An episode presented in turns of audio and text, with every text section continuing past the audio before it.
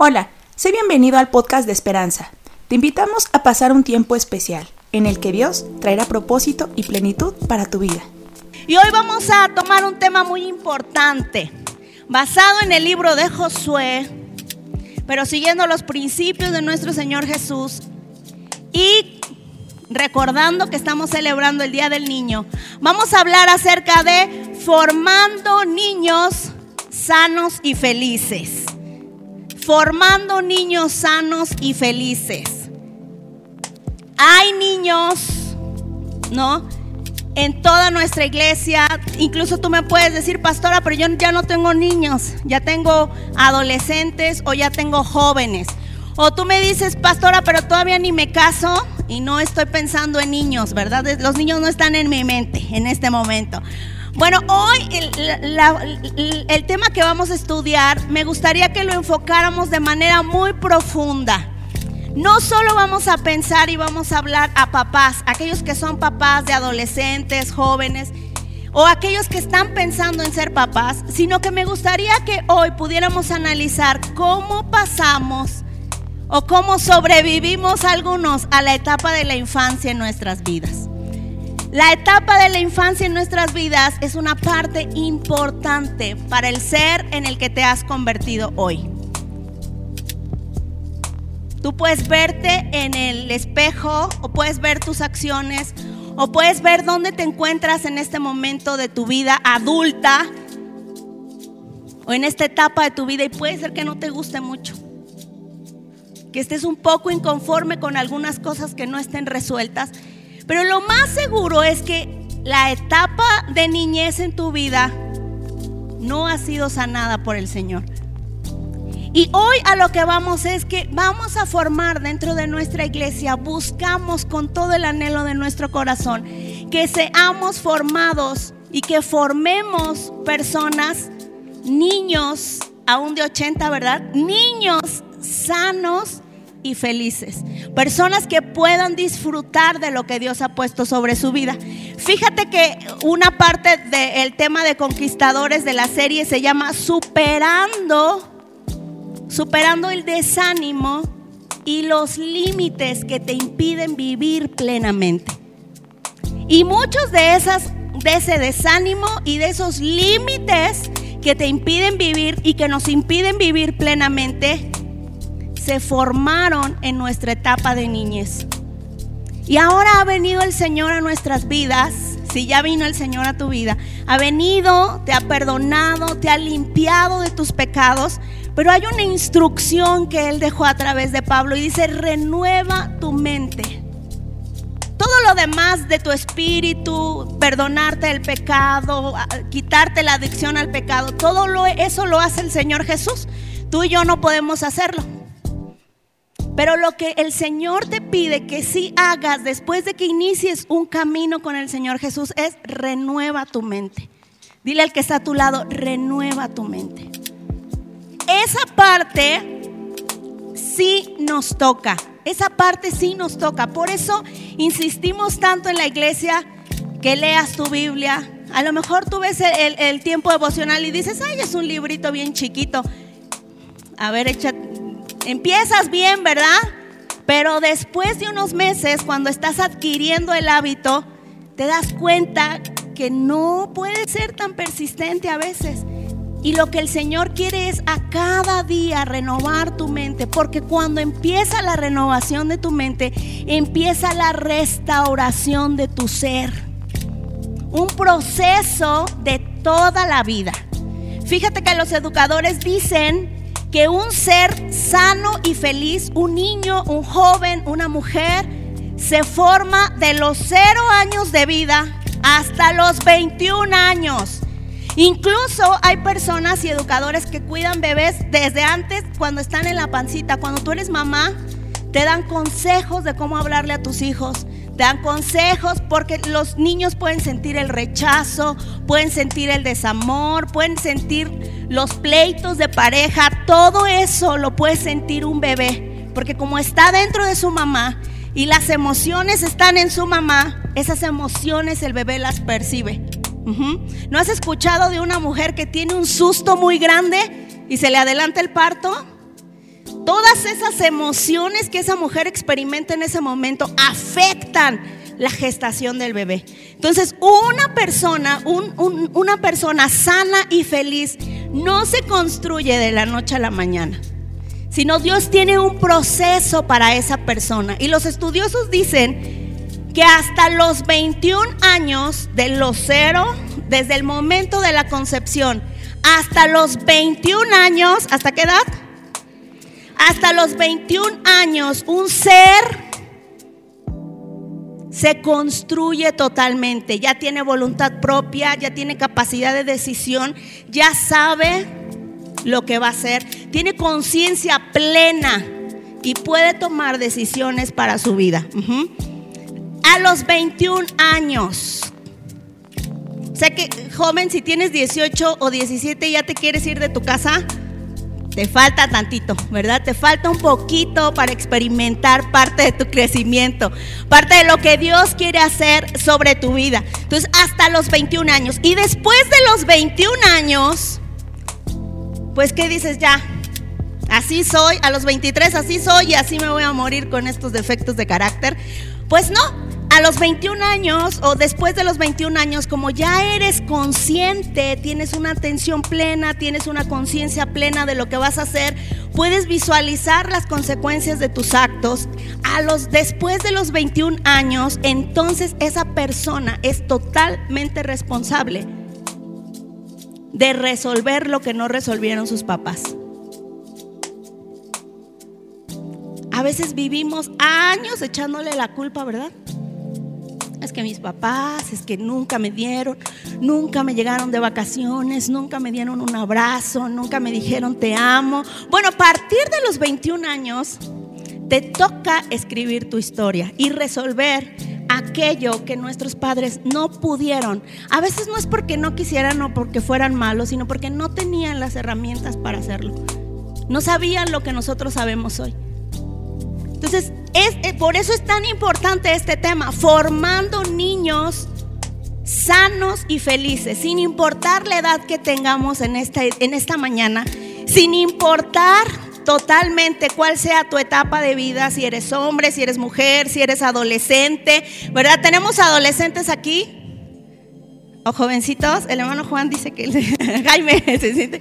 No, no, sí tenemos, ¿verdad? Allá están nuestras chicas de coreografías, acá está este mm, Kenai, ¿verdad? tenemos algunos adolescentes y nos da mucho gusto. ¿Cuántos son jóvenes solteros? A ver. Esta Marianita levanta la mano hasta el fondo. Entonces, todos los que estamos aquí, ¿cuántos son papás? A ver, vamos ahora sí a saber cuántos papás tenemos. Ay, miren, miren. Muy bien, ¿cuántos abuelitos tenemos esta mañana? Pero se ven muy jóvenes, ¿verdad? Estamos muy jóvenes. La hermana Estelita se levanta. Dios me los bendiga a todos y qué bueno que podemos estar esta mañana. Si tú no tienes hijos, este tema es para ti.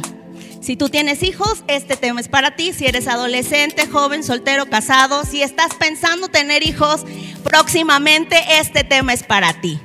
Entonces, así que ya todos nos sentimos parte de este tema, no solo es para papás. Eh, vamos a hablar acerca de la vida de Josué. Josué es un gran hombre, es un gran líder, es un hombre de fe impresionante. Yo estoy sorprendida de, Josué. Leemos la historia de Moisés y Moisés tuvo dudas para iniciar a obedecer al Señor. Moisés tuvo dudas y yo me identificaba mucho con Moisés.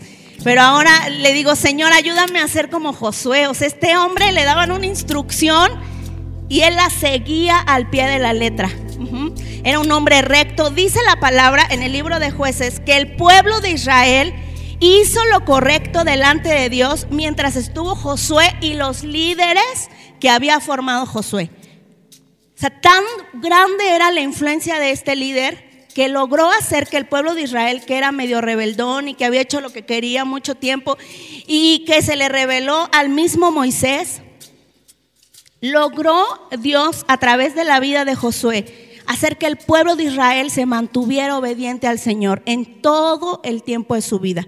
Murió a los 110 años, ¿verdad? Un hombre lleno de años, lleno de sabiduría y de fortaleza. Él era un guerrero. Pero ¿sabes qué me asombra de su vida también? Él nació en Egipto. Él nació esclavo. Él fue un esclavo en Egipto. Pero aún a pesar que fue un esclavo en Egipto, Egipto no se quedó en Josué. Eso es lo que más me sorprende. Cuando el Señor le presenta una prueba a Josué y los manda a Moisés como dos espías, doce espías, y solo dos regresaron con buenas noticias, y los otros diez, no, nos van a matar, ¿para qué nos llevas? Pero dos, entre ellos Josué y otro hombre que se llama Caleb, ellos dos trajeron buenas noticias. Y eso quiere decir que aunque Josué había nacido en Egipto, él creía en el Señor confiaba en Dios y creía que Dios podía liberarlo y que Dios podía cumplir las promesas. Eso me sorprende mucho. Entonces, esta mañana me gustaría que tú y yo pudiéramos ver que formar niños necesitamos ir, necesitamos ir a la sabiduría del Señor para educar niños. A veces creemos que la sabiduría de nuestros padres es la sabiduría correcta para enseñar a nuestros hijos. Y no menosprecio el trabajo de los papás porque yo soy mamá, ¿no? De dos niños. O sea, el, trabajo de papás es arduo. Y nunca se acaba, ¿verdad? Pero si queremos formar hijos sanos en su ser y felices, necesitamos aprender si es necesario o comparar lo que nosotros estamos creyendo. ¿Qué hemos aprendido? ¿Cómo se educa un niño? Todo lo que hice a lo largo de este tiempo. ¿Y qué dice Dios al respecto? ¿Está bien o no está bien?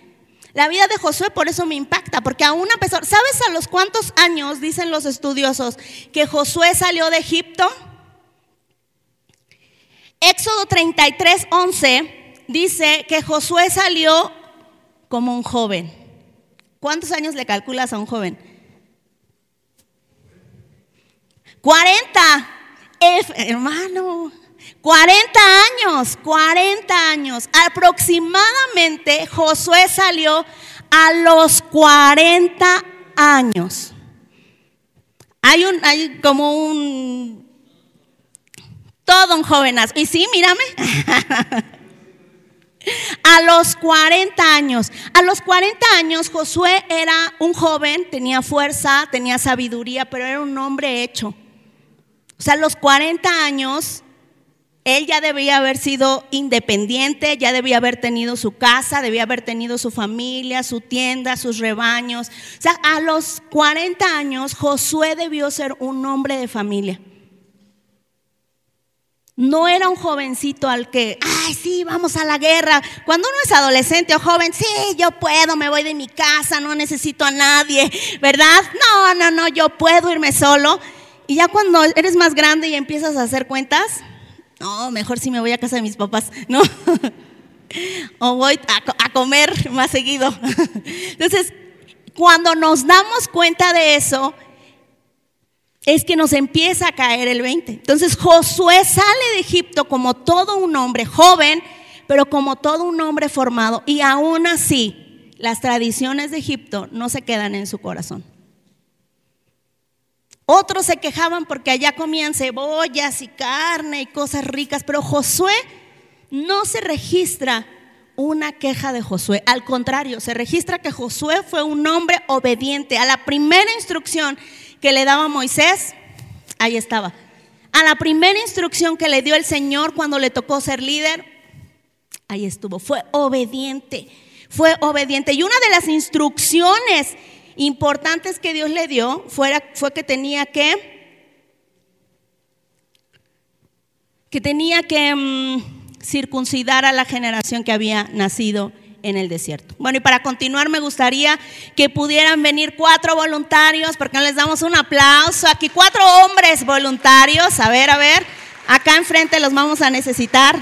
Rápido, rápido, rápido, rápido, rápido, que la transmisión. Cuatro, voy a hacer mi mesita para atrás. No voy a hacer este trucos de magia ni nada, ¿eh? Aquí vénganse para acá. Cuatro hombres Vamos, hermanos. ¿Por qué les damos otro aplauso? Véngase, hermano, véngase, véngase. Qué bueno que, que vinieron grandotes porque así yo me puedo parar, ¿verdad? Enfrente de ellos y no los tapo. Entonces, estos cuatro hombres fuertes que están esta mañana aquí nos van a ayudar a representar a cuatro generaciones del pueblo de Israel. La primera generación es la generación de Moisés, la generación que estaba eh, con Moisés. ¿Por qué le damos un aplauso? Es que estaba pensando. Vamos a darle un aplauso, hermano, ustedes Moisés. Y para que no se olvide que es Moisés, le toca un bastón. ¿Sí? Entonces, la primera generación es la generación de Moisés. Esta generación es la que Dios levantó y son contemporáneos de Moisés, ¿ok? La segunda generación es una generación importante también. Es la generación de dos hombres valientes, es Josué y Caleb. Pero estos eran hombres de guerra, les tocó ser hombres de guerra. Así que por eso le vamos a poner esto, un hacha, así como para que te crean. Ok. Esta es la generación de Josué, una generación guerrera, una generación valiente como Caleb. Pero después se levantó una generación, mientras el pueblo de Israel andaba vagando en el desierto, se levantó una generación que se llamó, la, bueno, que yo le puse, ¿verdad? No soy teóloga, pero pues a mí me tocó dar el tema, así que yo le puse la generación del desierto. Vamos a darle un aplauso a la generación del desierto. Como no había muchas peluquerías en el desierto, por eso le vamos a dar Ay, acomódesela bien para que se le vean los ojos, porque yo me la probé y no se ven los ojos. Vamos a darle otro aplauso porque le va a dar calor con esta peluca.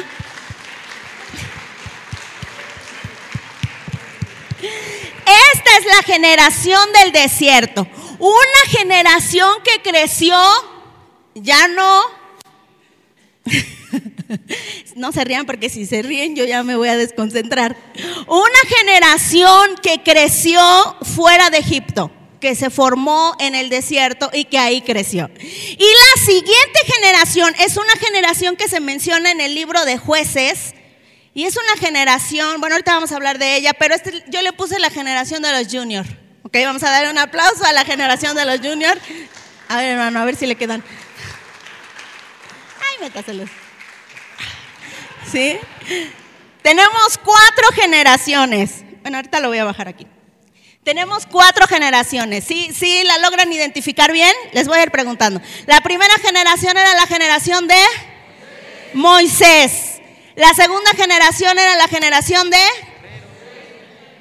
de Josué, de Josué y de Caleb. Y la tercera generación La generación del desierto. Y la cuarta generación. Amor y paz y La generación del libro de jueces. Entonces, mientras nuestros hermanos están aquí adaptando a sus, a sus, a sus nuevos gadgets, este, les voy a pedir que, que podamos poner la primera cita de Josué 5, del 3 al 6. Mira que una de las tareas que le tocó a Josué no fue pelear. Una de las primeras tareas que Dios le asignó a Josué no fue pelear e ir a vencer Jericó, que es una gran batalla que libró este gran eh, líder eh, militar, sino la primera tarea que Dios le asignó es esta. Es una que tenía que ver con llevar a la familia y a la casa a retomar principios bíblicos, a retomar principios que a esta generación por andar en el desierto y a esta, a estas dos generaciones por andar en el desierto, sobreviviendo y peleando con Dios, leía en un comentario que por contender por Dios tota-, continuamente se les olvidó llevarle a esta generación del desierto la circuncisión, que era uno de los principios bíblicos más importantes.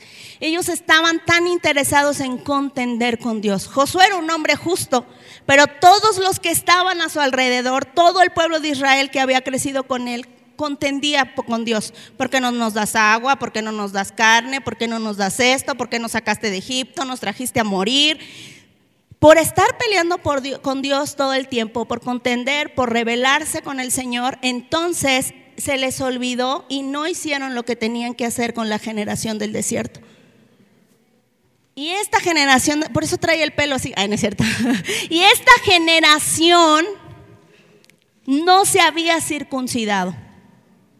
Ya eran grandes y no se habían circuncidado. Entonces Josué toma una decisión bien complicada. Mira lo que dice aquí Josué Dice, así que Josué hizo los cuchillos y ni cuchillos tenían de circuncisión. Habían olvidado tanto la ordenanza del Señor que ni cuchillos tenían. Así que Josué tuvo que hacer incluso los cuchillos. Así que Josué hizo los cuchillos y circuncidó a los varones israelitas en, en, la colina de Aralot. Realizó la ceremonia porque los israelitas en edad militar, los de esta generación, que habían salido de Egipto, ah no, los de allá, ya habían muerto en el desierto. Todos ellos habían sido circuncidados. La generación de Josué y la generación de Moisés, todos ellos ya habían sido circuncidados. Ellos sí pero no los que nacieron en el desierto mientras el pueblo peregrinaba después de salir de Egipto. Esa generación no había hecho ese pacto con Dios.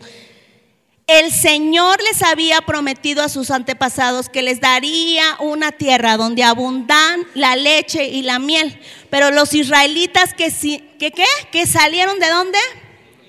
De Egipto, ¿qué? No obedecieron al Señor. Y por eso él juró que no verían esa tierra. Así que si bien Josué quedó vivo, vamos a poner a Josué acá adelante. Véngase, hermano Fer. Si bien Josué quedó vivo, su generación se murió y también la generación de Moisés. Vamos a darle un aplauso a Moisés. Ya, puede sentarse, hermano, gracias. Llévese el bastón porque ahorita si lo llamo ya se lo trae. Entonces, el único de la generación de Josué, los únicos que quedaron vivos fue Josué y Caleb. De ahí en fuera no quedó nadie. A todos el Señor los exterminó en el desierto. Gracias, Josué. Si gusta sentarte, llévatela y ahorita te, la, te volvemos a convocar. Ajá. Entonces, la generación que quedó, véngase para acá, hermano. La generación que creció, esta generación, no había hecho un pacto con el Señor. No se había circuncidado. ¿Qué quería decir la circuncisión? Un pacto de exclusividad con el Señor. Era como el matrimonio que tenía el pueblo de Israel con su Dios, de decir, yo, tú eres mi Dios y yo te voy a honrar y te voy a seguir. Y esta generación no había hecho ese pacto.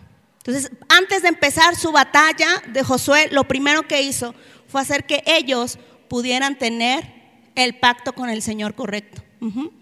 Bueno, ya, hermano, muchas gracias. Llévese la peluca y ahorita lo volvemos a convocar.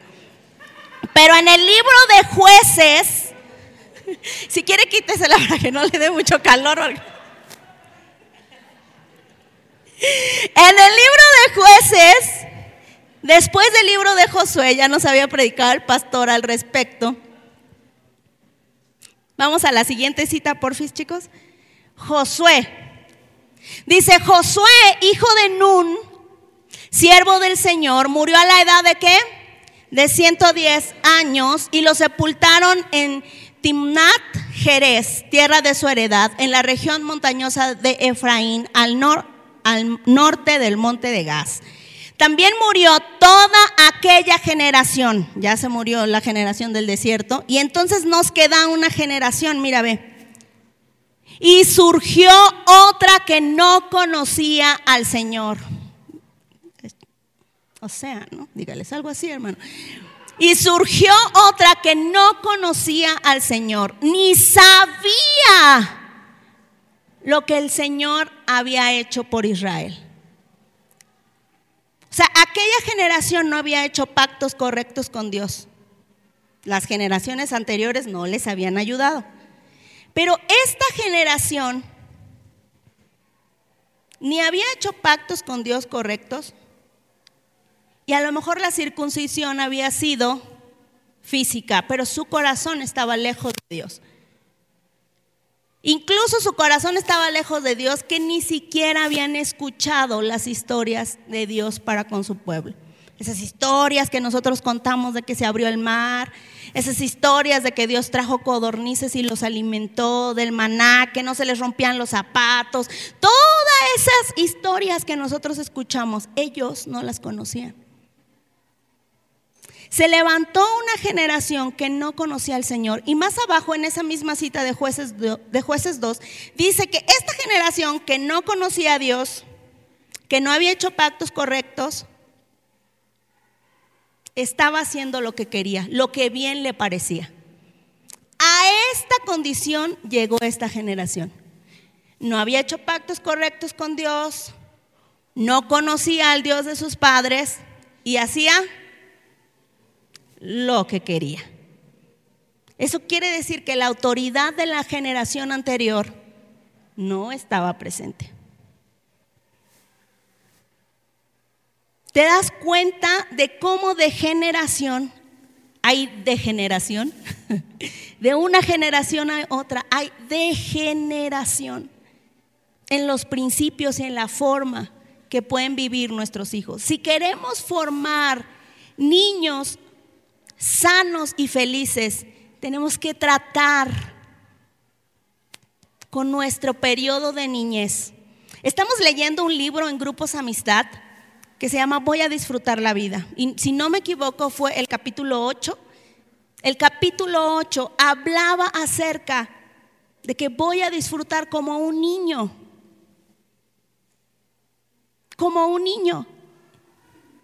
Y Dios quiere que tú seas de generación en generación bendito, que tus generaciones, incluso tus nietos y tus bisnietos, sean benditos. Pero para eso hay cosas que Dios tiene que arreglar, para que en tus generaciones no haya degeneración, dile al que está a tu lado, que no haya degeneración. Cuando, cuando mi hermana es soltera, ¿verdad? La más chiquita, y le decimos que si se va a buscar un novio, pues que se busque uno que, pues que mejore el aspecto de la familia, ¿verdad? Entonces, la bromeamos con eso, la bromeamos. Pero en este caso, no solo debemos animar a que los muchachos busquen una pareja que mejore los rasgos familiares, ¿no? Sino que también debemos buscar que esa pareja que van a, a encontrar nuestros hijos o que van a buscar nuestros hijos los ayuden a formar niños sanos y felices. Y que ellos puedan estar completos. Muchas gracias, hermano. ¿Por qué le damos un aplauso al hermano? A todos y a cada uno. Cuatro generaciones en las que en todas Dios se manifestó. Aquí hay muchas, ¿verdad?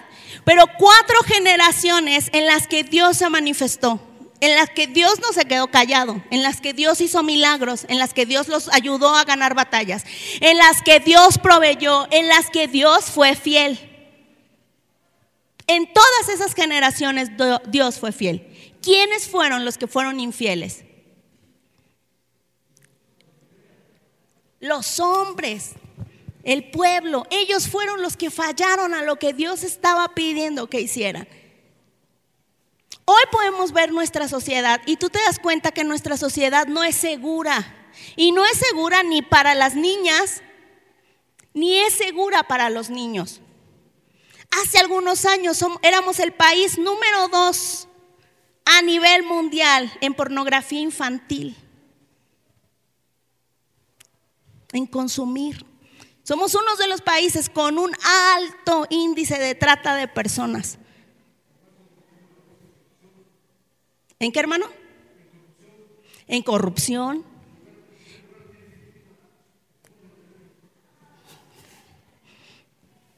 No somos una sociedad segura para formar niños y niñas sanos y felices. No lo somos.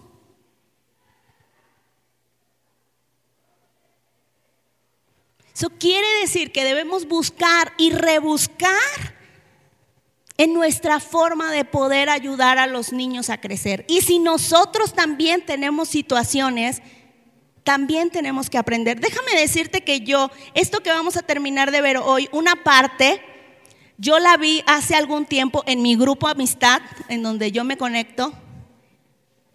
Y le digo a mi esposo, le tengo que hablar a mi líder porque yo no anoté nada, o sea, no anoté nada de esa clase porque me la pasé llore y llore y llore y llore. Y mi esposo llegó de, de su escuela y me vio con los ojos así todos hinchados frente a la computadora. Y bueno, se pasó derecho porque yo seguía en mi clase. Cuando terminé, me dice, ¿todo bien? Le digo, ¿qué crees? O sea, estoy tan, consternada por todo lo que Dios me acaba de enseñar. O sea, me siento amada, me siento cuidada. Pero me pude sentir como en aquella ocasión de niña me pude sentir sola, abandonada, triste. Y le digo, y lloré, y lloré, y lloré. Mi, líder de grupo me dice, ¿estás bien? Y yo, sí. Me dice, bueno, si quieres, para que llores a gusto, apaga tu cámara, ¿no? Entonces apagué mi cámara y me solté, ¿no? A llorar. Porque no es que los padres sean imperfectos, bueno, sí son imperfectos, somos imperfectos, pero es que no es que a veces lo hagan de mala, de mala gana, sino no tienen las herramientas que necesitan. Yo le digo, Señor, ayúdame a tener las herramientas que necesito. O sea, tener que ver la sociedad. Y mi hija me dice que a ella le gustaría, Erika, que le gustaría estudiar la universidad en Canadá.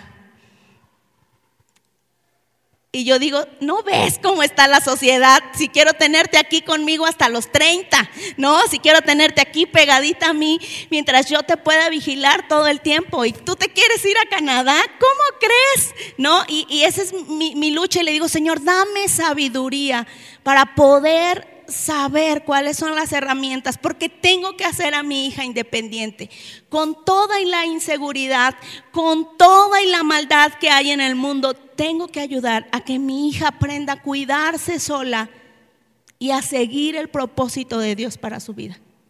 Que no sea una generación como la generación de mi hermano con lentes, ¿verdad?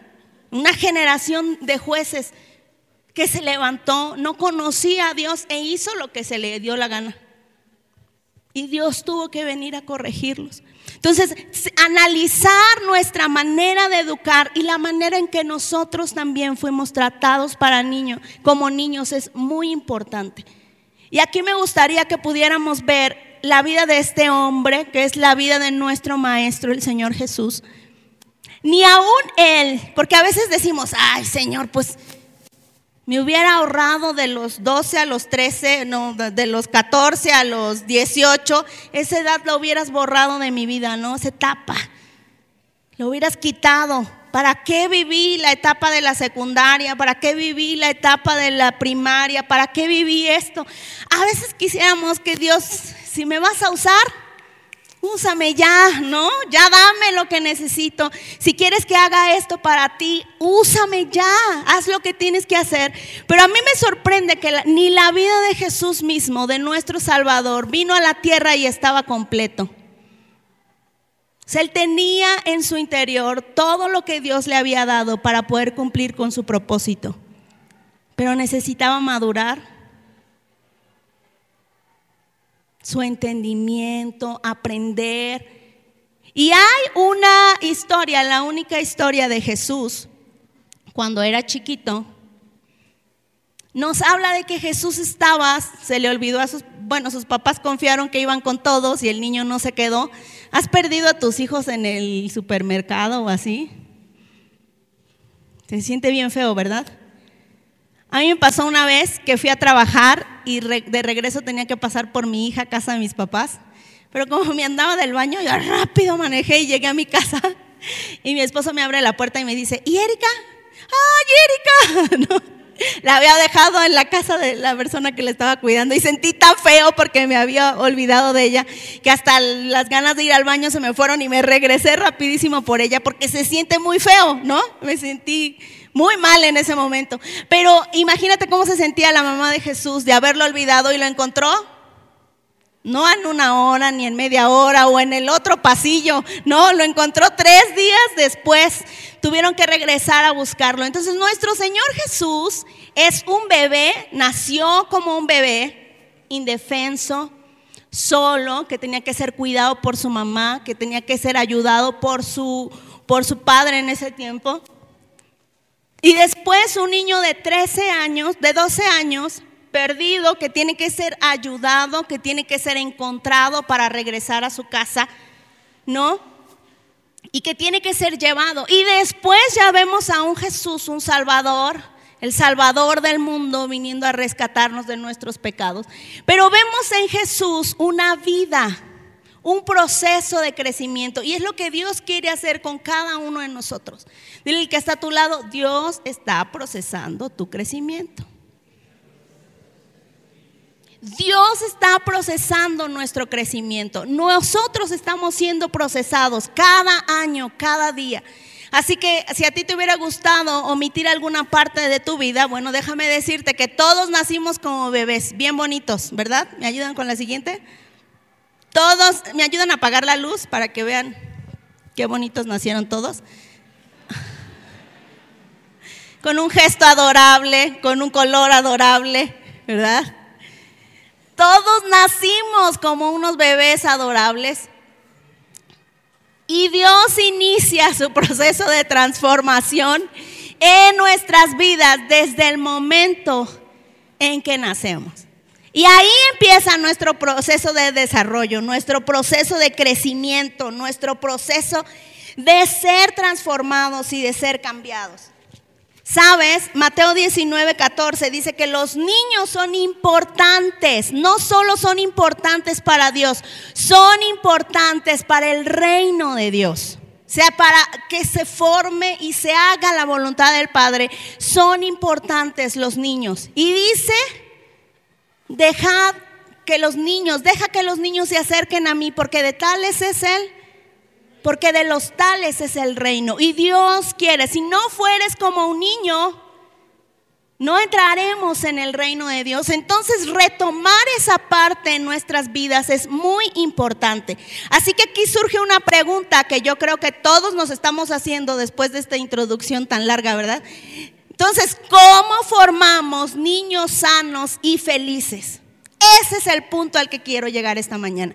¿Cómo le hago?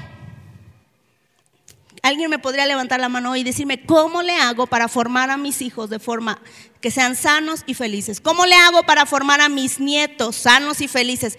¿Cómo le hago para cambiar esta deformación en mi corazón y ser una persona, un, niño o una niña sana y feliz? ¿Qué hago? ¿No? Pues me gustaría que hoy pudiéramos ver la historia de Jesús. A los 12 años, vamos a leer Lucas 2.52, por favor.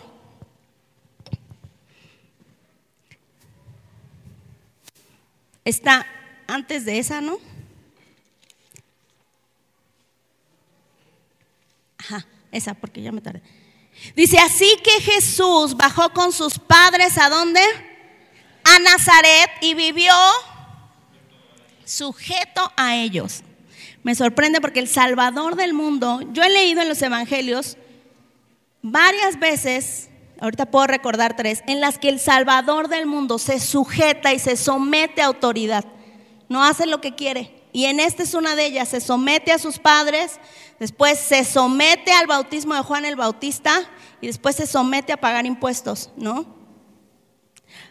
Pero su madre conservaba todas esas cosas en su corazón. Jesús siguió creciendo en qué? Creció en sabiduría, en estatura, en el favor de Dios y de toda la gente.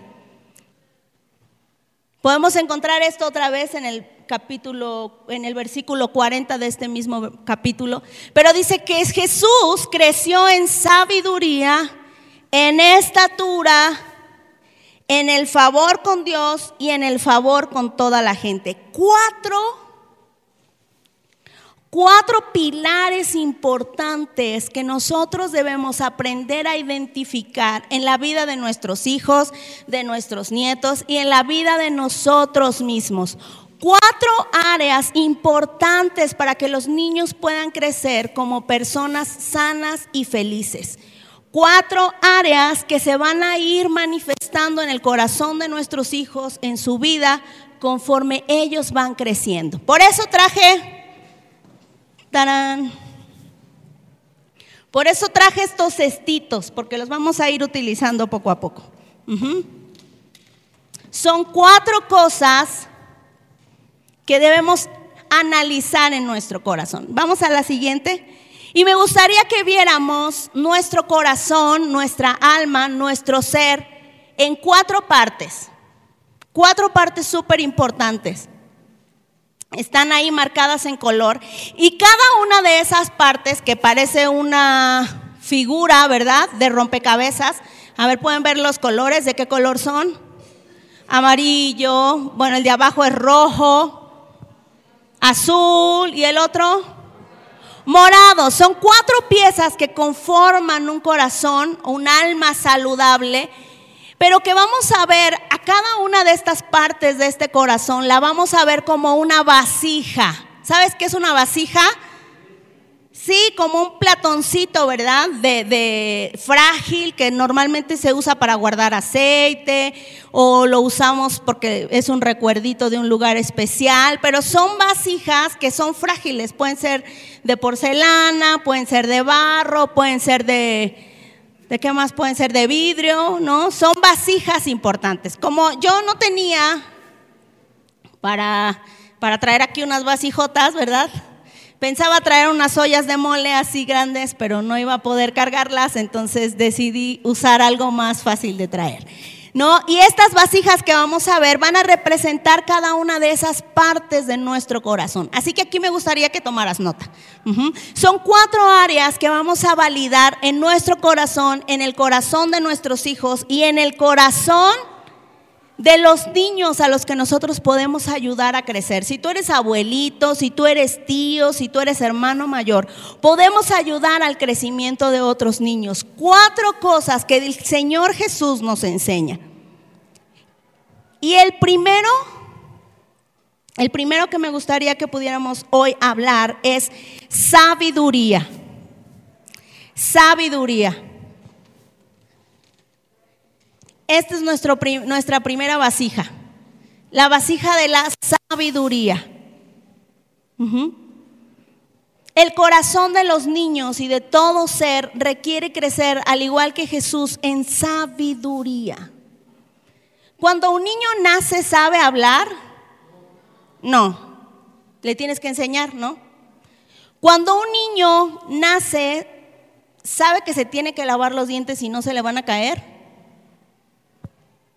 Y luego ya cuando tiene siete años, casi lo tienes que golpear para que se lave los dientes, porque es una orden de su mamá, no es algo importante. Tienes que ayudarlo jugando, ¿verdad? Para que vea la importancia de lavarse los dientes. Entonces, ese tipo de cosas son las cosas que van descubriendo nuestros hijos en la sabiduría. Cuando son bebés, te digo que los estudiosos dicen que de los cero, desde la gestación, los cero años, hasta los 21, en los primeros siete años, los niños van a explorar. Se van a echar todo a la boca, van a aventar, te van a aventar la comida, van a agarrar la comida con las manos, van a probar la tierra, ¿no? Este, van a besar al gato, eh, le van a picar la nariz al perro, o sea, todo lo que puedan. Se van a comer tus plantas, ¿no? O sea, todo eso lo van a hacer, van a romper tus adornos, van a meter los dedos o algo, ¿no? Hay niños que se meten crayolas en la nariz, ¿no? O canicas en las orejas, porque están explorando, es una etapa de crecer en sabiduría. ¿Lo tienes que alejar y colgarlo para que no agarre nada? No. En esta etapa es cuando le compras un juguete grandotote y viene en una cajota, ¿no? Y el niño termina jugando con la caja y tú terminas jugando con el juguete, ¿no? Porque tú siempre quisiste ese juguete.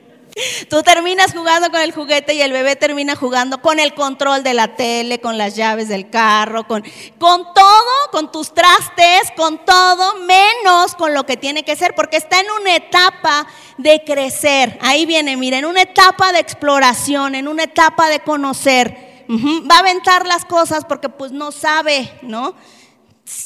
Si yo aviento esto, ¿qué pasa? Ah, se cae, mira, si lo aviento se cae. Y tú ya deja de aventar eso, ¿no? Pero él está explorando, está aprendiendo, está viendo, está viendo tu reacción. Por eso un niño chiquito, cuando ya aventó mucho una pelota y ve que tú te enojas, ¿no has visto que se ríe?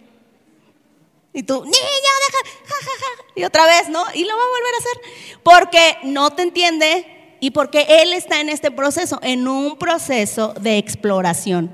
Yo estoy en una etapa con mis hijas en donde no puedo dejar nada, de verdad nada, porque mis audífonos se pierden, mis labiales se pierden, mis zapatos se desaparecen, porque como ellas quieren ser como tú, como ellos quieren ser como tú, todo agarran.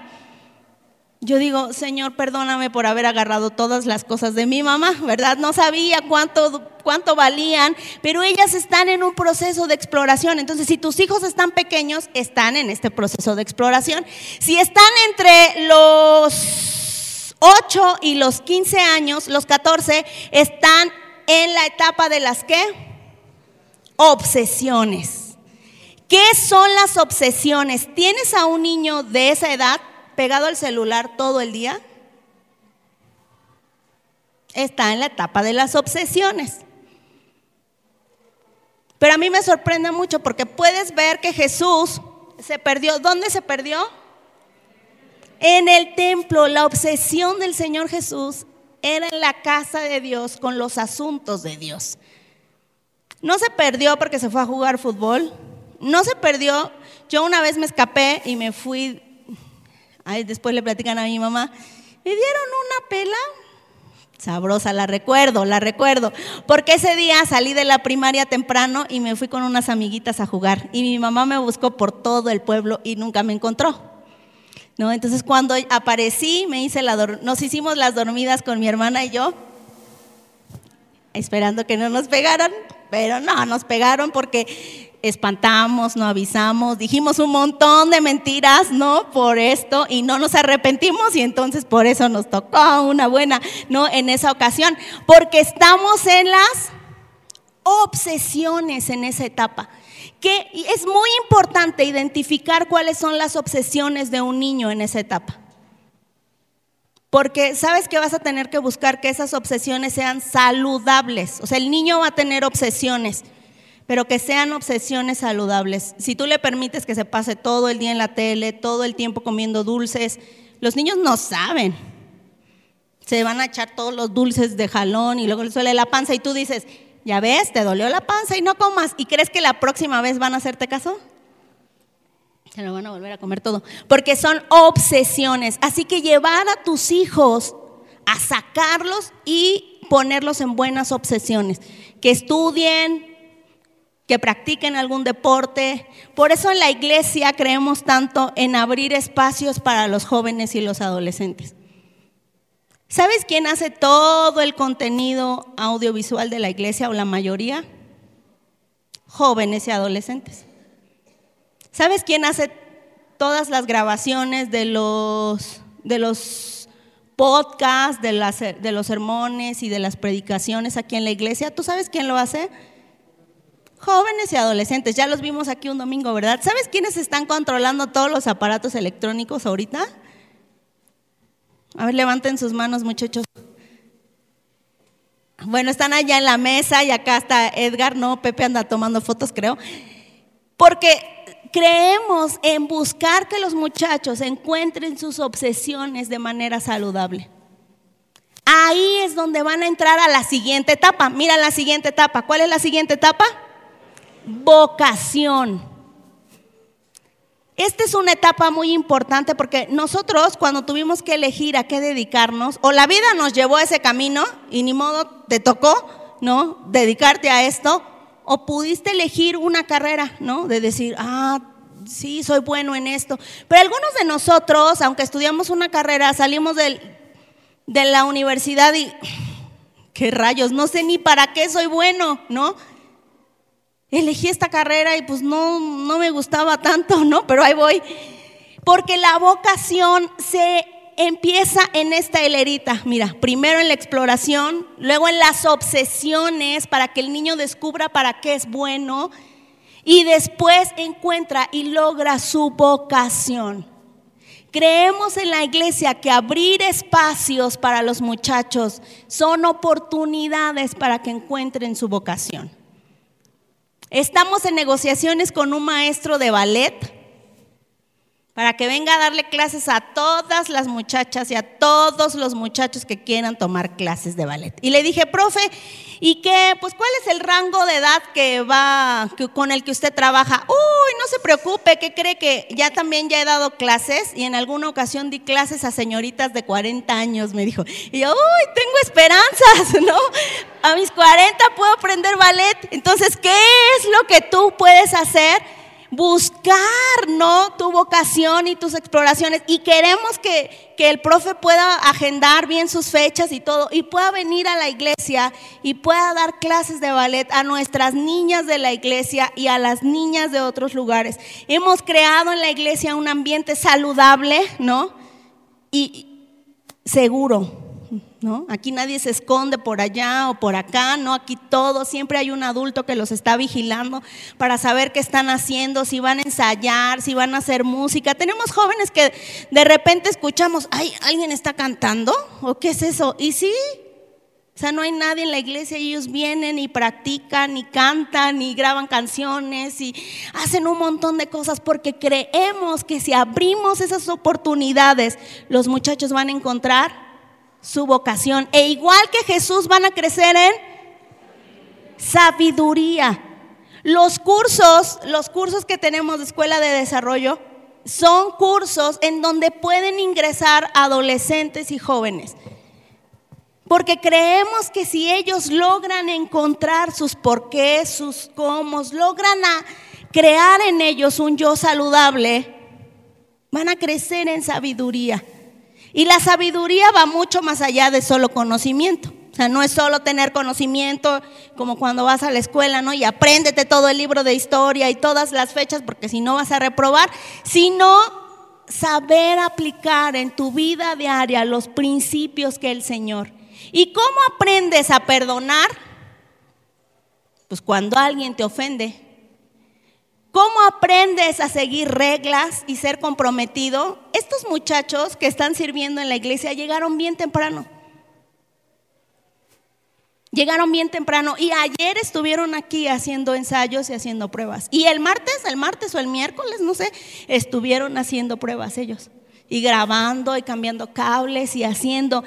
¿Cómo aprenden a llevarse bien entre ellos y a perdonarse? Porque pues son personas, ¿no? Usando y llenando este tiempo la sabiduría. Entonces, si tú tienes hijos y se la pasa viendo la tele, mándalo a la iglesia, ¿verdad? Mándalo a un grupo amistad, mándalo a jugar fútbol. A veces los domingos se reúnen a jugar fútbol en la tarde. Mándalo a que se relacione con otros jóvenes y que encuentren sus obsesiones porque van a encontrar su vocación. Si tú eres de mi rodada, eres de mi edad o más grande que yo, ¿verdad? Y no hemos encontrado esto, Identifica, identifica cuál es tu vocación, para qué naciste. Fíjate que hace un tiempo estuve hablando con líderes de grupos amistad de nuestra iglesia y me quedé sorprendida de esto. Porque en la mayoría de ellos me dijeron, yo les hice un comentario y me dijeron, ¿sabe qué? Yo me podría morir hoy porque ya encontré para qué nací. Otro líder me dijo, yo, aunque puedo estar pasando por esta situación bien difícil, voy a hacer esto para lo que Dios me trajo hasta el último día de mi vida, me dijo. Voy a hacer esto. Y le digo a mi esposo, podía ver en su cara la seguridad de haber encontrado en el Señor la plenitud. Y no son personas ricas ni que tienen toda la vida resuelta, ¿no? Somos ricos en lo que Dios ha puesto en nuestro corazón. En saber que si nos desgastamos, nos desgastamos por el Señor.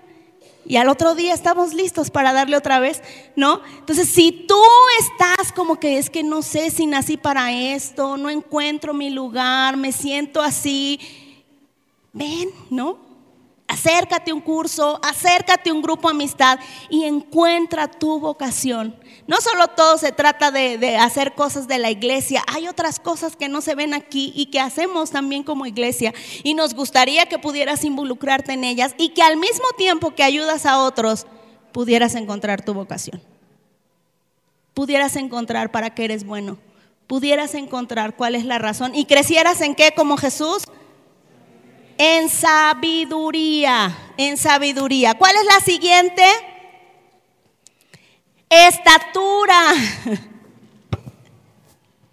Estatura. Y no se refiere a la estatura física, ¿verdad? Porque algunos como yo, pues no crecimos tanto. Entonces, la estatura física se refiere a las etapas de vida que ha sido avanzando, a la madurez que encuentra la persona estatura. Jesús crecía en estatura. ¿Te puedes imaginar a un Jesús bebé y luego a un Jesús de 12 años?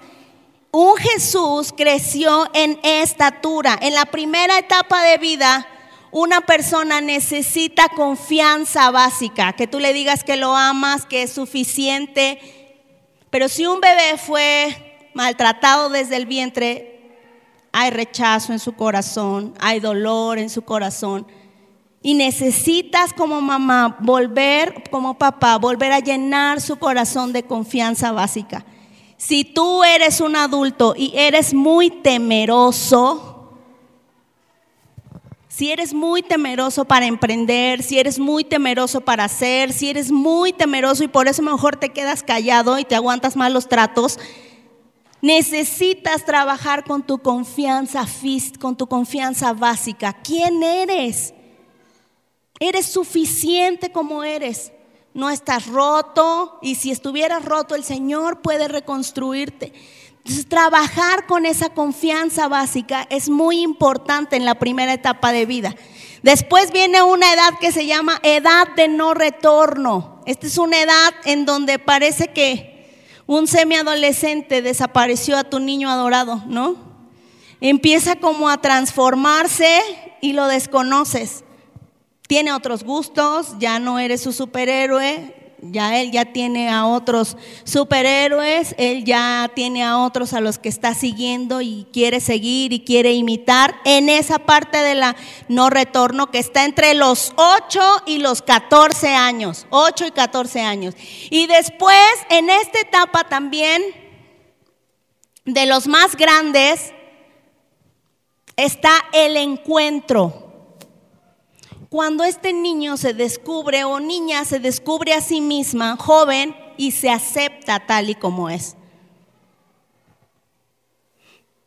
Hay un estudio que dice que las mujeres nos aceptamos tal y como somos, ya cuando somos mamás, después de que somos mamás, entonces ya como que Dios empieza a tratar con nuestro, bueno, la vida empieza a tratar con nuestro corazón y entonces ya nos aceptamos como somos, pero cuando somos jovencitas y adolescentes, no nos aceptamos tanto como somos. Eso dice ese estudio, ¿no? Pero lo que el Señor quiere llenar es que nuestra vasija de estatura pueda crecer y que puedas saber quién eres y que tus hijos puedan saber quiénes son y para qué nacieron. Por eso es tan importante. La siguiente vasija es la vasija número 3. ¿Es la vasija de qué? El favor de Dios. No hay una persona saludable y feliz si no crece en favor con Dios. No lo hay. Porque le estaría faltando una parte importante, una vasija importante, una parte espiritual profunda que lo va a conectar con un propósito más grande, con una razón más allá de su entendimiento favor con Dios. Y en la primera etapa de vida un niño necesita saber qué es. Y necesita definirse. Eres hijo de Dios, eres amado por Dios, el Señor te hizo. En Leader Kids decimos, Dios me ama, Dios me hizo, Dios me ama y Dios quiere, Jesús quiere ser mi amigo por siempre. Ese es lo que trabajamos en los niños más pequeños, en la edad de definición. Identificación. Cuando los adolescentes están en esa etapa, necesitan identificarse, porque antes se identificaban con su papá o con su mamá y ahora ya no se van a identificar con ellos, necesitan identificarse con algo, necesitan héroes y buenos amigos que puedan guiarlos, necesitan identificarse y crecer en esta vasija del favor con Dios, ver a Dios en otras personas, ver cómo otras personas se comportan ¿Te ha sorprendido cuando tu hijo te responde como tú respondes? Oye, esta grita igual que yo, o este grita igual que yo, ¿no? ¿A quién se parecerá? Dices en tus adentros. ¿A quién se parecerá este, este pequeño?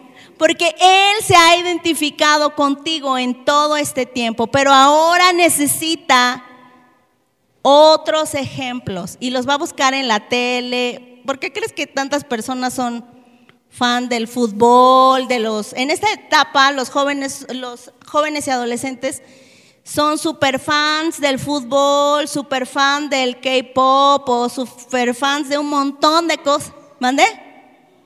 ¿Sí? De un montón de cosas eh, culturales. Entonces, la tercera vasija que tenemos que cuidar es el favor con Dios, llevar a nuestros hijos a que se identifiquen por qué nuestros hijos cristianos no hacen estas cosas.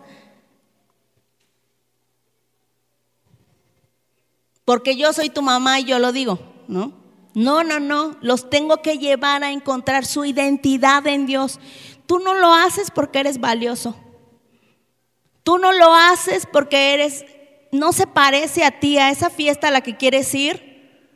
Las personas que están ahí no se parecen a lo que tú eres el lenguaje que estás utilizando, las palabras que estás utilizando, no se parecen a ti, hijo. No se parecen a ti, hija. La manera en la que te quieres vestir no se parece a lo que Dios quiere que tú reflejes. Si tú nada más pones reglas, ¿se acuerdan de que el pastor nos dijo una vez? ¿Se acuerdan de esa frase? De las leyes. Leyes sin Corazón producen qué? Rebelión. Leyes sin corazón, sin identidad, sin comprender, sin emociones, sin validar a la otra persona, producen rebelión. Por eso en esa etapa de nuestra vida debemos llevar a nuestros hijos a identificarse quiénes son en Cristo. Y te digo, esto no inicia cuando ya tienes el problema. Inicia desde que son bebecitos, desde que son, están en tu panza. Ahí tienes que trabajar, ayudarlos a identificarse. ¿Quiénes son en el Señor? Si ya tus hijos son más grandes, ora mucho a Dios porque te va a costar un poquito de más trabajo, pero Dios va a hacer la obra sobre ellos. Llévalos a identificarse. ¿Por qué no hacemos esto? ¿Por qué no nos robamos el cambio? ¿Por qué este, no decimos mentiras? ¿Por qué no peleamos? ¿Por qué no nos jalamos los cabellos? ¿Por qué no le hacemos bullying al otro? ¿Por qué? Porque necesitamos encontrar nuestra identificación y nuestra identidad. Esta es la última parte. Cuando tú tengas a un joven universitario, que tiene que enfrentar un montón de tentaciones, él va a tener una identidad bien clara del por qué no hace las cosas o del por qué las hace y va a tener consecuencias. A este punto tenemos que llevar a nuestros hijos. No de decir, no lo haces porque somos cristianos y punto, ¿no? Y si no te acuso con el pastor, algunas veces. Y si lo haces y desobedeces, voy a llamar al pastor, ¿no? Lograr que nuestros hijos crezcan en esta vasija del favor con Dios.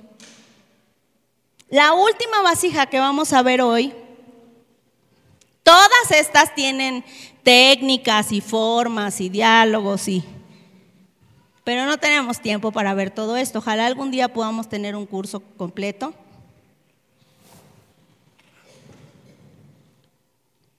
Y la segunda, que es también muy importante, la última vasija, ¿favor de qué? De toda la gente.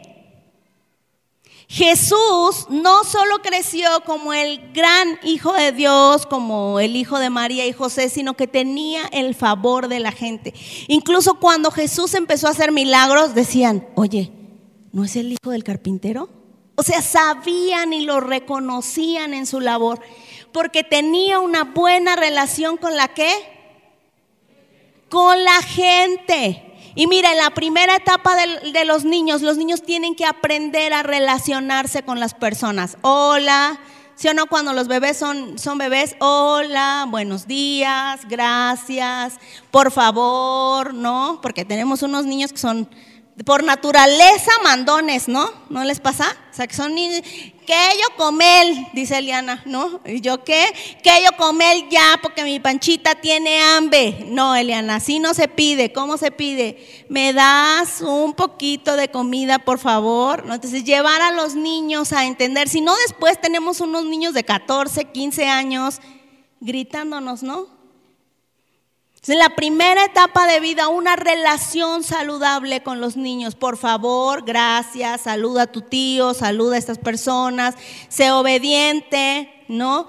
Y después en la segunda etapa, que es cuando ya son adolescentes, empieza algo, ¿no? Que se llama atracción.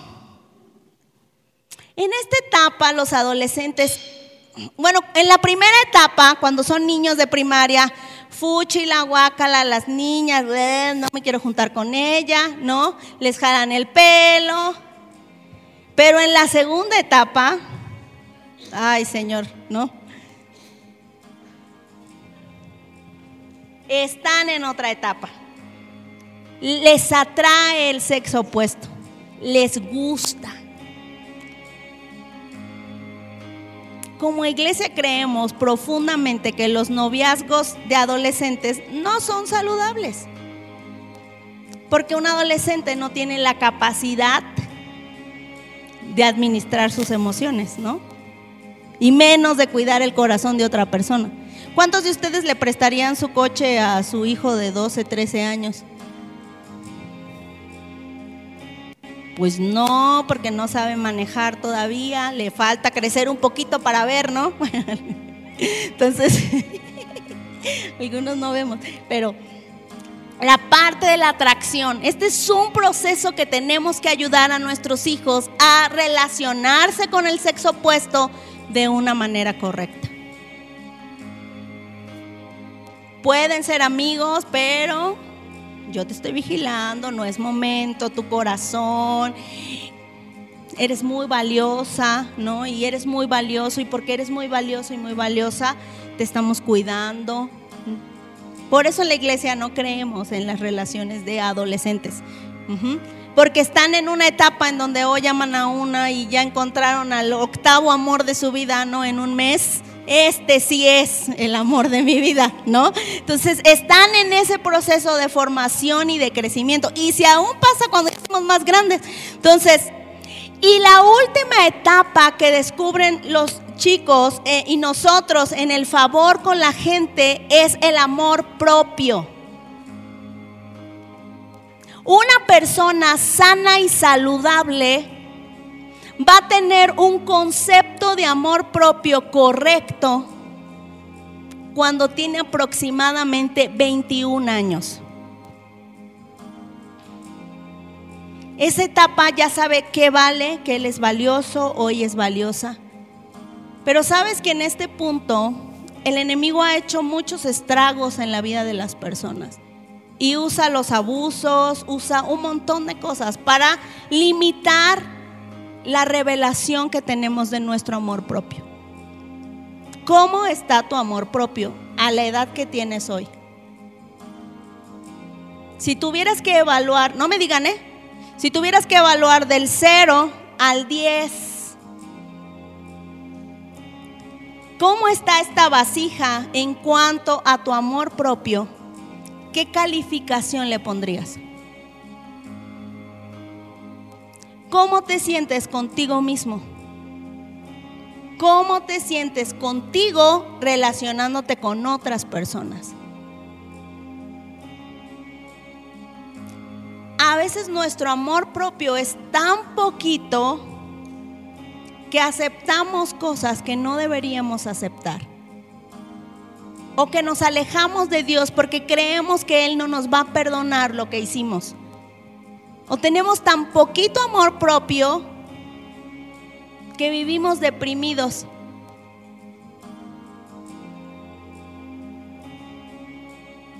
Y estamos tan deprimidos que hemos llevado esa depresión a un vicio, ya sea un vicio emocional, ya sea un vicio a la comida, ya sea un vicio a la pornografía, al sexo, a las drogas, al alcohol, a un montón de vicios que sirven para tapar el dolor por la falta de amor propio. Papá, es tan importante lograr que nuestros hijos llenen sus cuatro vasijas para que puedan convertirse en niños sanos y felices. Pero también te digo esta mañana a ti y a cada uno de nosotros, es nuestra responsabilidad revisar nuestras vasijas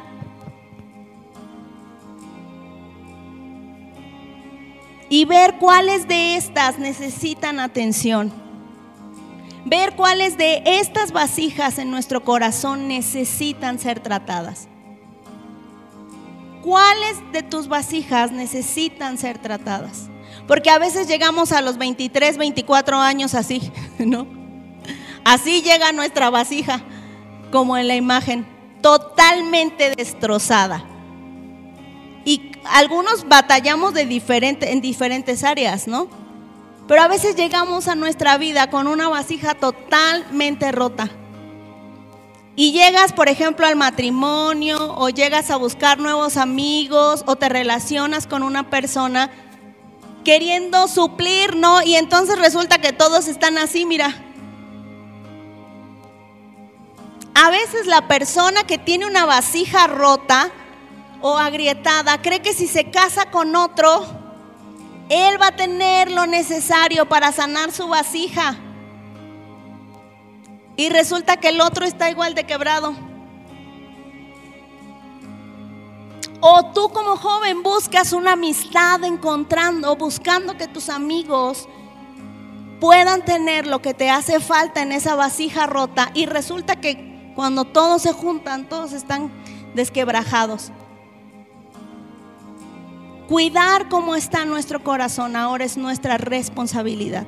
Lo más increíble es que si nuestro corazón como padres y nuestro corazón como abuelitos y nuestro corazón como, como de esta generación de adultos, si no está saludable, formar a otra generación saludable va a ser bien complicado.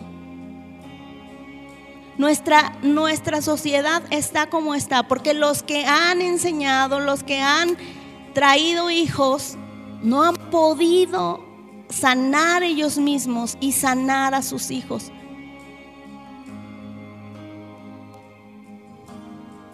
Aquellos, la generación de, de mi hermano con los lentes, véngase hermano, véngase para acá. Lo vamos a llamar otra vez. Y al hermano del desierto, acá abajito, vénganse. Estas dos generaciones son el resultado de la omisión de otra generación. Y les pueden regañar, les puedes poner muchas leyes, les puedes decir un montón de cosas, los puedes golpear si quieres, pero no va a haber un cambio sustancioso porque su corazón está desquebrajado. Entonces, ayudar a esta generación es muy importante. En dos generaciones, en dos generaciones, vimos el resultado de otras dos malas generaciones. Hubo un Josué, claro, hubo un Josué y un Moisés. Y Josué dijo estas palabras que a los papás nos encantan, ¿no? Mi casa y yo serviremos al Señor. Pues su casa y él sirvieron al Señor, pero todas las casas y todos los demás no sirvieron al Señor y se levantó esta generación. Por eso como iglesia decimos, es muy importante lo que estamos haciendo, Porque a través de grupos amistad, porque a través de cursos, porque a través de todos estos, no solo estoy bendiciendo mi casa, no solo estoy bendiciendo mi familia. Hay familias aquí que están experimentando bendición a través de lo que se hace en grupos amistad, a través de lo que se hace en Leader Kids. Tú no sabes todo lo que los maestros escuchan en Leader Kids, ¿no? Cuando se juntan en grupos amistad y les dicen, ¿por qué te gustaría que oráramos? Porque mi mamá no quería que viniéramos hoy, ¿no? Porque mi mamá y mi papá se pelearon en la mañana. Porque mi hermano se fue de la casa. Porque, o sea, todos esos problemas que tú crees que no afectan a un niño, afectan a un niño. Y una vasija de estas se rompe pero si todos juntos, desde nuestras áreas, desde el donde Dios nos está llamando a servir, no solo vamos a tener, como decir como Josué, mi casa y yo, mi iglesia y yo, mi grupo y yo, Tolcayuca y yo, vamos a servir al Señor. Y ese es el anhelo de nuestro corazón. Así que los hermanos no son rebeldes sin causas, nada más nos ayudaron para la ejemplificar. ¿Por qué les damos un aplauso? Ya si quieren dejarnos los... Gracias.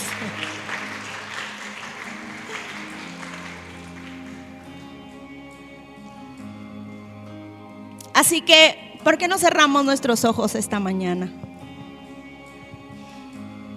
¿Cómo estás? A veces nos engañamos a nosotros mismos y nos preguntan, ¿cómo estás? Bien. ¿Cómo has estado? Bien, bien, todo bien. Y no venimos a juzgar a nadie porque déjame decirte que Dios restaura aún mi corazón en la etapa de la infancia. También lo está haciendo conmigo y sé que lo va a hacer con muchos de nosotros esta mañana. Así que que nosotros podamos crecer en este tiempo es importante. Revisa cómo están tus vasijas esta mañana. Oh Señor, te damos muchas gracias. Cierra tus ojos ahí donde estás. No porque algo mágico sucede, sino porque si no te distraes. Por eso cerramos nuestros ojos. Amado Dios, amado Señor, Hoy venimos ante ti. Te pedimos que revises nuestras vasijas.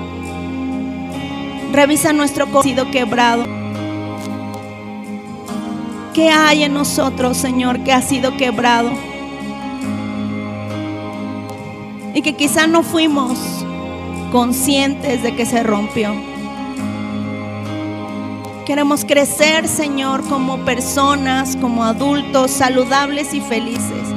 No felices, Señor, porque tenemos todo, porque no tenemos complicaciones o porque todo sale bien, sino porque creemos que tú eres un Dios tan grande, tan fuerte, que tu presencia, tu amor y tu compañía es más que suficiente para sentirnos plenos. Sabemos que nuestra felicidad no está en las personas, nuestra felicidad no está en las cosas. Nuestra felicidad y nuestra plenitud no está en una etapa de nuestras vidas. No está en un acontecimiento especial, sino nuestra plenitud está totalmente en ti, Señor. Solamente tú puedes ayudarnos a identificar qué vasija de mi corazón está rota. Abre tus labios y dile, ayúdame Señor a ver qué vasija de mi corazón está rota. ¿Qué vasija de mi corazón tiene que pasar por este proceso para ser reconstruida? Como el barro en las manos del alfarero.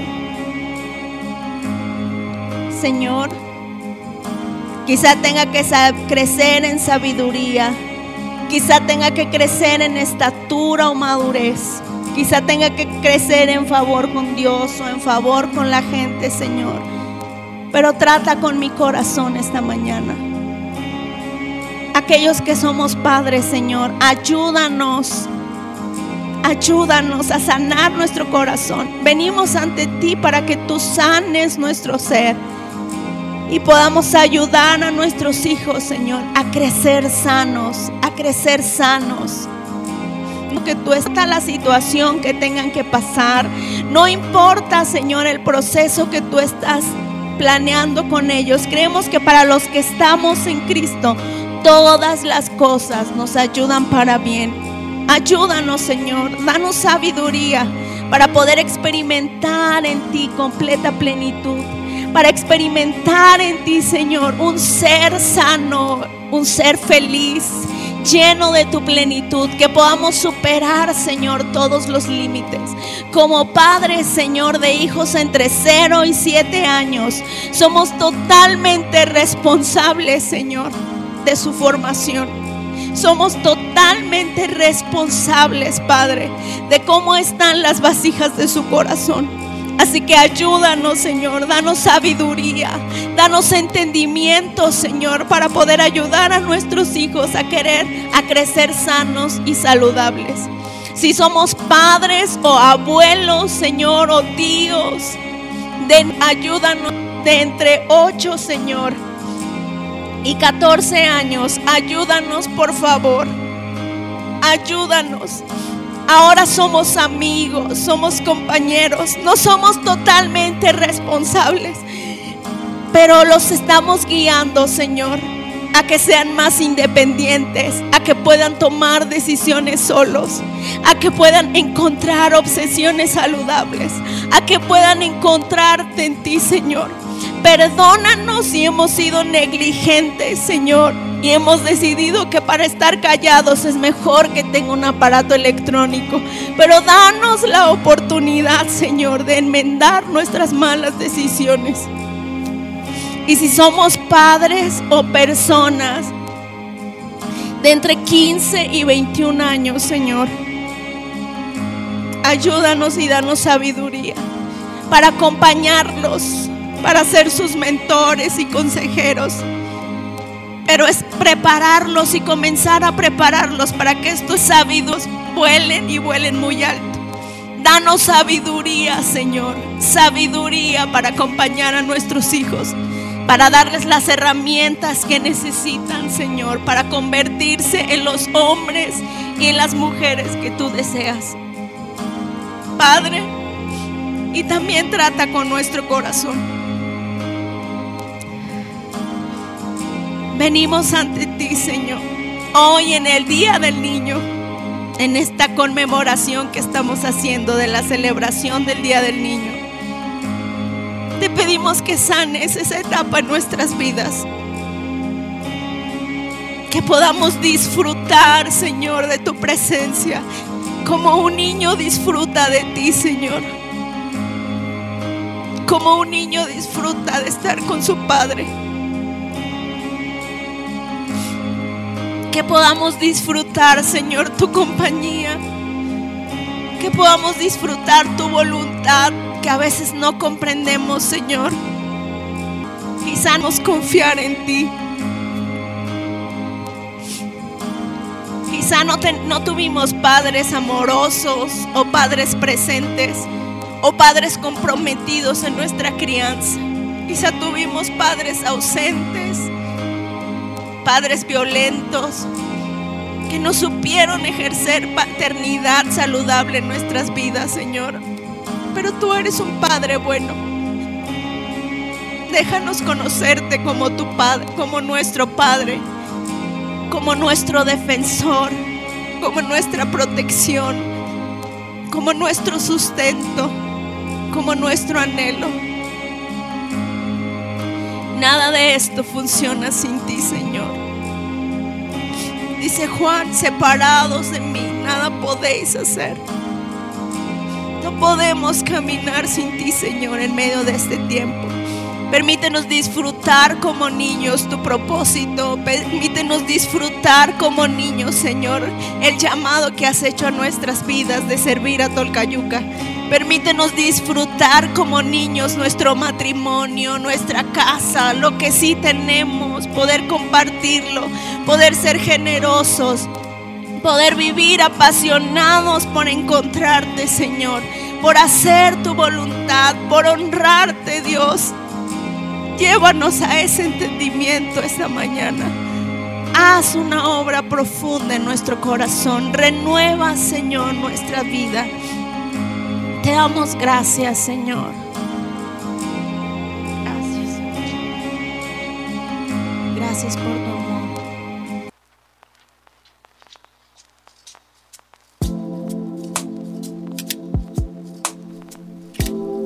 Esperamos que este mensaje te ayude con tu desarrollo. Comparte este podcast con tus familiares y amigos. Puedes seguirnos en Facebook, Instagram y YouTube como Esperanza. Los links están en la descripción de abajo. Hasta la próxima semana.